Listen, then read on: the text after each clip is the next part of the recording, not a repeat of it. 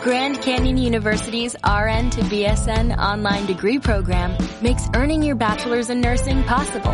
Balance online coursework with local in-person clinicals to position yourself for potential leadership opportunities in the time you have from wherever you are, leaving room for what matters. Achieve your goals with your personalized plan and team behind you. Find your purpose at Grand Canyon University. Visit gcu.edu.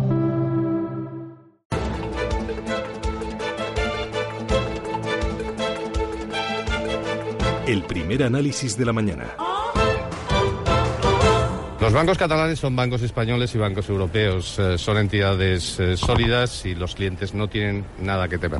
Luis de Guindos, el ministro de Economía, aseguraba ayer que las empresas no tienen nada que temer en Cataluña porque el Gobierno tiene mecanismos para impedir la independencia unilateral y subrayó que las entidades financieras eh, catalanas son bancos españoles y bancos europeos, es decir, entidades sólidas que no deben plantear dudas a sus clientes. Javier Flores de Asimber, ¿qué tal? Muy buenos días. Muy buenos días, Susana. No hay nada que temer tanto para los clientes, los que tengan depósitos, para los que tengan fondos de inversión, para los que tengan domiciliada su nómina, ¿no hay nada que temer?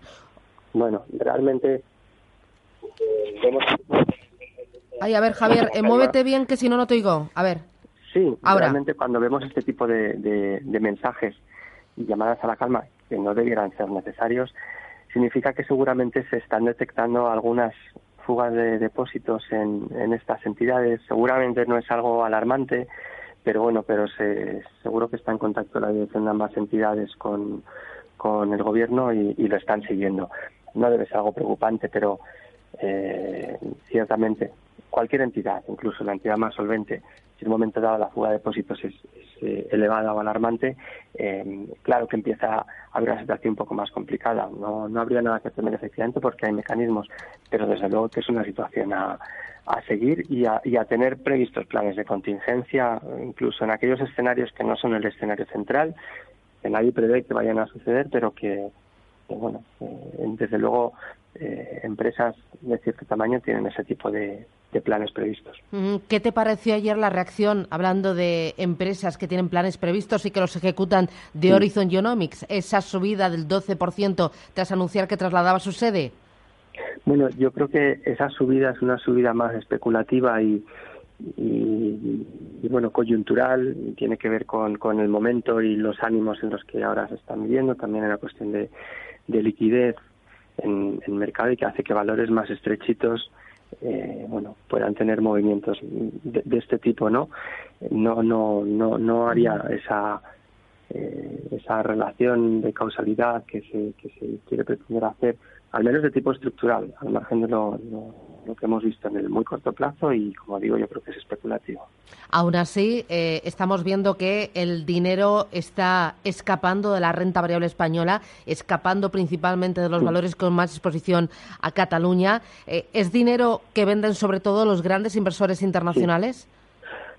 Sí, em, de hecho, eh, ha habido un cambio clarísimo de, percepción en estos últimos días a nivel internacional sobre la situación que se veía como una cuestión estrictamente política sin recorrido y que no debía tener eh, más importancia. Sin embargo, en estos últimos días sí que se ha incorporado a los escenarios eh, de, seguimiento del, país, lo hemos visto en la evolución de la prima riesgo, en la rentabilidad del, del bono, que son posiblemente los mejores indicadores, y, esta inestabilidad o esta prudencia de inversores internacionales respecto de la situación en España, yo creo que va a seguir durante semanas.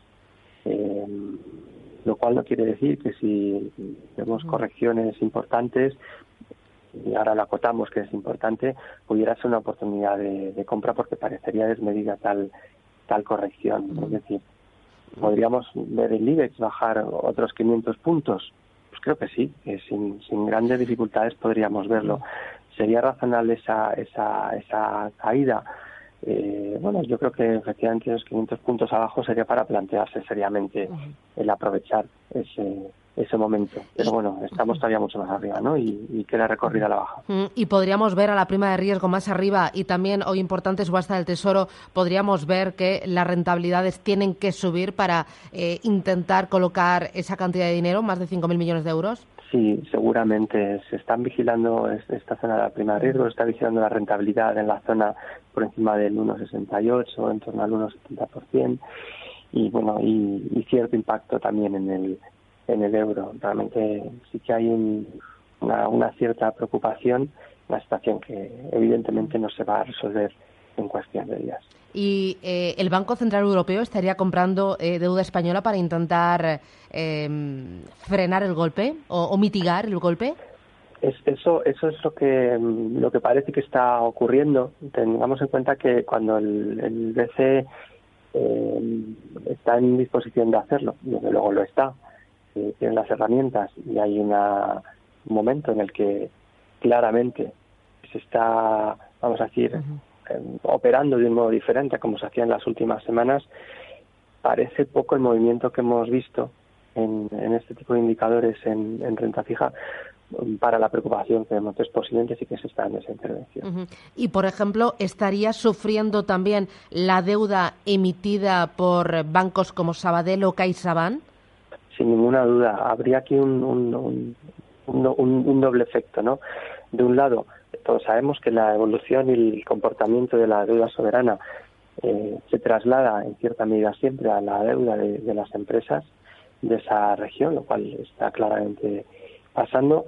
Y de otro lado, eh, se coloca en el foco a ciertas entidades como son estas y comienza una operativa eh, que de un lado trata de cubrir posiciones y protegerse y de otro trata de rentabilizar esta, esta situación. Y en la deuda de estas entidades, claro que, que se está en este tipo de situación. Eh, ¿Tú hablarías de, de miedo o de pánico? Bueno, yo creo que sí ha habido posiblemente en algún momento eh, pánico muy puntual, pero de momento es un es un es más miedo y, prudencia, una razonable prudencia. Ya. Eh, veremos cómo se da el día, ¿no? Pero parece que otra vez em, el mercado va, va a sufrir, ¿no? Bueno, eh, como decía, eh, no sabemos lo que va a pasar, pero desde luego con los soportes perdidos, con lo que hemos visto ayer sobre todo, volúmenes, con el ánimo de los inversores y eh, fundamentalmente con una situación que, que parece difícil que una parte no vaya a, seguir avanzando en, su ruta y forzando el pulso y la otra no encuentra modos de, de, encauzar la situación sin que ello alimente un relato que internacionalmente causa preocupación, pues efectivamente yo creo que esto no se va a calmar en, semanas, eh, que no serán las, las circunstancias ahora mismo para ello y que por lo tanto va a seguir habiendo preocupación en los inversores y que efectivamente yo creo que 500 puntos más abajo podríamos volver a hablar y ver dónde estamos. Javier Flores da Simber, gracias por este análisis. Buen día. Igualmente. Adiós, gracias. ¿No te encantaría tener 100 dólares extra en tu bolsillo? Haz que un experto bilingüe de TurboTax declare tus impuestos para el 31 de marzo y obtén 100 dólares de vuelta al instante. Porque no importa cuáles hayan sido tus logros del año pasado, TurboTax hace que cuenten. Obtén 100 dólares de vuelta y tus impuestos con 100% de precisión. Solo con Intuit TurboTax. Debes declarar para el 31 de marzo. Crédito solo aplicable al costo de la presentación federal con Turbo Tax Full Service. Oferta sujeta a cambios o cancelación en cualquier momento.